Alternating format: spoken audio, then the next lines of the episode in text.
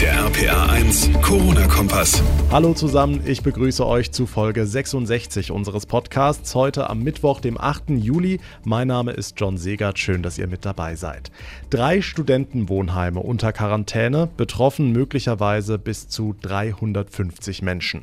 In Koblenz sind die Behörden alarmiert, nachdem drei Studis positiv auf Corona getestet wurden. Alles, was bislang zu diesem Fall bekannt ist, klären wir in dieser Ausgabe. Außerdem bin ich wirklich immun gegen das Virus, wenn ich eine Corona-Infektion überstanden habe. Das ist ja bislang die landläufige Meinung. Neue Studien zeigen jetzt aber das genaue Gegenteil. Was die Forscher konkret herausgefunden haben, dazu später mehr. Und wir sprechen mit einem Bäcker aus der Westpfalz, der wegen Corona auf 1,5 Tonnen Plätzchen sitzen bleibt. Der ganze Fall gleich ausführlich, jetzt aber erstmal die wichtigsten Meldungen des heutigen Tages.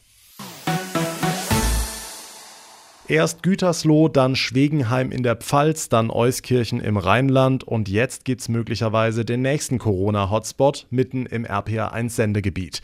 In Koblenz stehen derzeit drei Studentenwohnheime unter Quarantäne. In den Gebäuden ist insgesamt Platz für 350 Personen. RPA1-Reporterin Johanna Müßiger, wie viele positive Fälle gibt's denn bislang?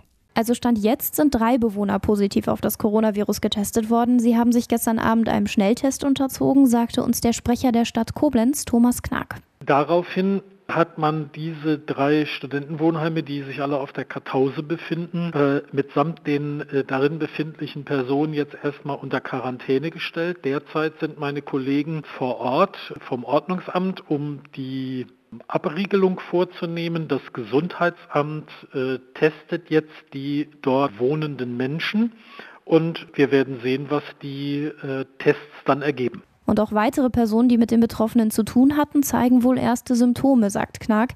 Weitere Kontaktpersonen werden derzeit ermittelt und informiert. Wie lange die Quarantäne andauert, ist derzeit noch völlig offen. Wir halten euch natürlich jederzeit auf dem Laufenden bei uns im Programm bei RPA1.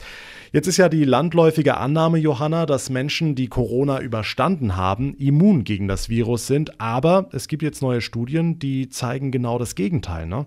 Genau, konkret geht es da um mehrere Studien aus Deutschland, der Schweiz und China, die alle mehr oder weniger zum selben Ergebnis kommen. Corona-Infizierte, die nur schwache oder gar keine Symptome haben, die entwickeln kaum Antikörper und sind deshalb auch nicht immun, höchstens für ein paar Monate. Das würde heißen, dass ich Corona mehrfach bekommen könnte. Damit wären zum Beispiel die viel diskutierten Immunitätsausweise hinfällig. Aber auch für einen Impfstoff wäre es enorm wichtig zu wissen, wie unser Immunsystem auf den Erreger reagiert. Aber diese Studien müssen erst noch von weiteren Forschern bestätigt werden. Das sind derzeit alles nur erste Tests. Okay, und dann gibt es heute noch eine gute Nachricht für uns private Radiomacher, denn auch wir bekommen Corona-Soforthilfen. Ja, rund 20 Millionen Euro aus dem Konjunkturprogramm Neustart Kultur sollen an die nicht öffentlich-rechtlichen Radiosender in Deutschland fließen. Das hat die Staatsministerin für Kultur und Medien Monika Grütters angekündigt. Und davon profitiert unter anderem RPR1. Der private Hörfunk ist nämlich ein unerlässliches Element der Medienvielfalt in Deutschland. Die zahlreichen lokalen, regionalen und bundesweiten privaten Hörfunksender bieten ja eben Zugang zu flächendeckenden Informationen. Dies ist gerade in Krisenzeiten besonders wichtig, denn Bürgerinnen und Bürger brauchen ja gerade dann verlässliche Informationen. Auch RPR1 hat extrem unter der Corona-Krise gelitten. Unsere Werbeumsätze sind in den vergangenen Monaten massiv eingebrochen. Gleichzeitig gab es aber ein immenses Bedürfnis der Menschen in Rheinland-Pfalz nach regionalen Informationen rund um die Corona-Pandemie.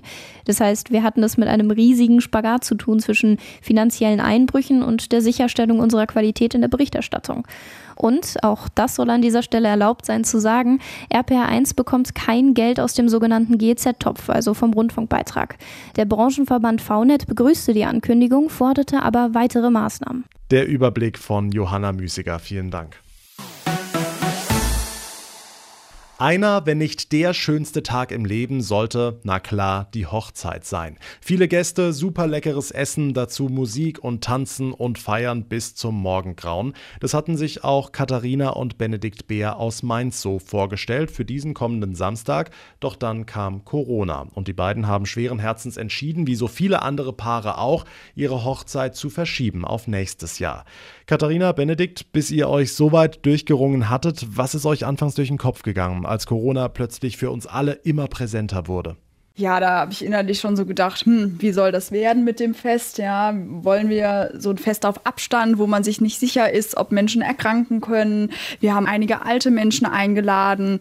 Die älteste Person wäre 97 und da macht man sich schon so seine Sorgen. Ja, also anfangs fand ich es eher schwierig und, und traurig, weil wir haben uns darauf gefreut, so ein Fest zu feiern, einen großen Rahmen mit Tanzen und Musik und nicht so ein trauriges Fest mit Mundschutz und alle sitzen auf Abstand. Hm, standesamtlich seid ihr ja schon verheiratet. Am Samstag wolltet ihr kirchlich heiraten mit allem drum und dran.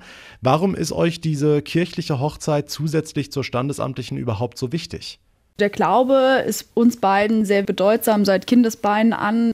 Für uns ist diese Zusage einfach an Gott zu uns und unserem Liebesbund einfach wichtig. Wir brauchen das einfach für uns. Hm, die Kirche wird dann im nächsten Jahr im August nachgeholt. Was macht ihr denn jetzt? Wie geht ihr mit dieser vielen Zeit bis dahin um?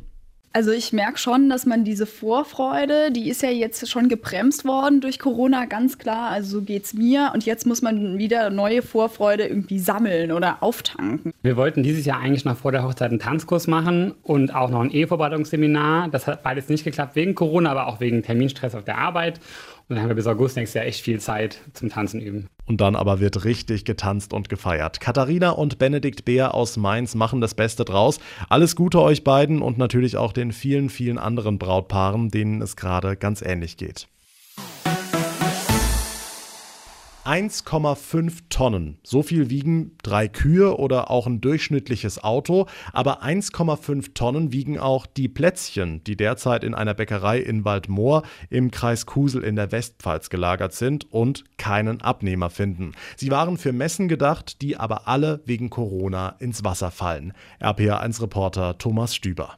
Stefan Herrmann hat sich in den vergangenen Jahren auf Mandelplätzchen spezialisiert, die vegan sind und zudem gluten- und laktosefrei.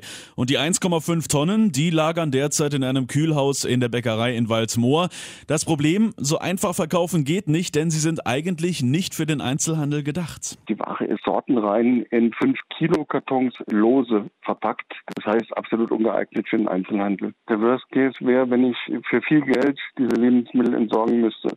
Das wäre eine Schande. Stefan Herrmann. Damit das nicht passiert, richtet er sich jetzt an alle Kantinen, Gastronomen, Privatleute und viele mehr. Also ich wäre für jede Abnahme sehr glücklich, weil all das, was ich jetzt natürlich vermindernden Preis verkaufen würde, damit die Lebensmittel nicht wirklich in der Tonne landen, wäre ich sehr dankbar. Ich würde auch Einzelkunden beliefern in kleineren Mengen oder halt am liebsten wäre mir natürlich ein Großabnehmer.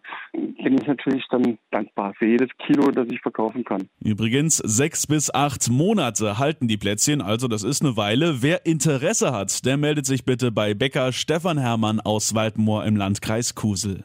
Na, da wird es doch sicher den ein oder anderen Abnehmer geben. Dankeschön, Thomas Stüber. Und das war's für Folge 66 heute. Vielen Dank fürs Zuhören. Wenn euch der Podcast gefällt, dann würde ich mich sehr freuen, wenn ihr ihn abonniert bei Spotify oder bei iTunes. Bei letzterem könnt ihr auch jederzeit eine Bewertung hinterlassen. Fände ich auch sehr schön. Mein Name ist John Segert. Ich freue mich aufs Wiederhören in der nächsten Ausgabe. Bis dahin eine gute Zeit und vor allem bleibt gesund. Der RPA 1 Corona-Kompass.